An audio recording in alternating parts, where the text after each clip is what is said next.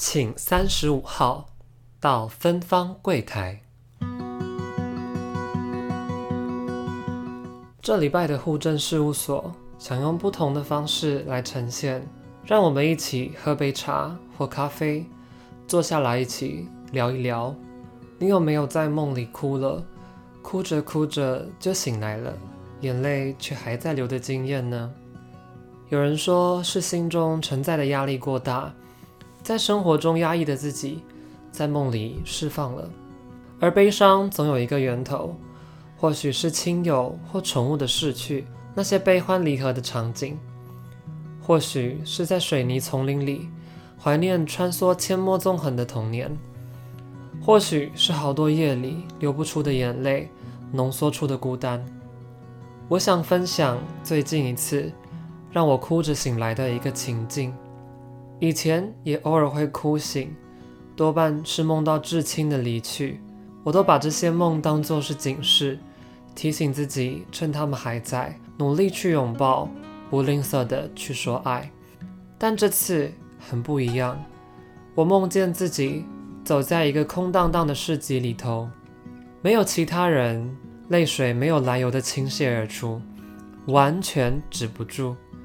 是哭到上气不接下气的那种。仔细想想，自己好像真的很喘，像是刚跑完百米冲刺那样。最重要的是我接下来说出的话。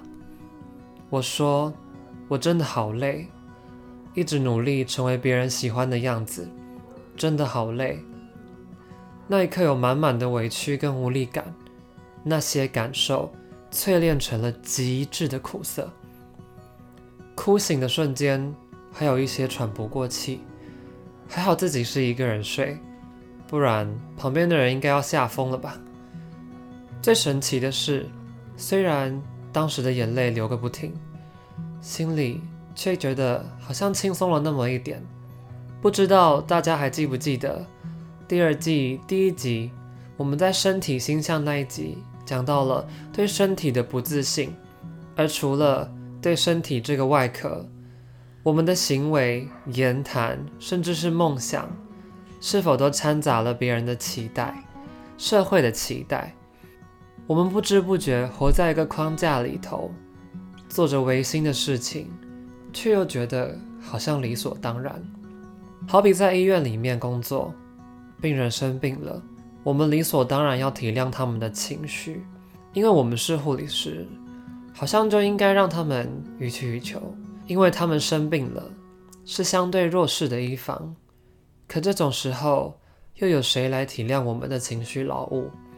我们也只是人而已啊。举一些普罗大众的例子，你或许报告写得又快又好，这时候你好像就应该要无偿的去指导其他人，甚至帮他们完成一部分，或者。你是生理男，你不应该要跟生理女计较，粗重的活应该要优先去做。而职场上最常碰到的就是，你是新人，被骂是因为自己做得不够好，绝对不是其他人的情绪管理能力太过的差劲。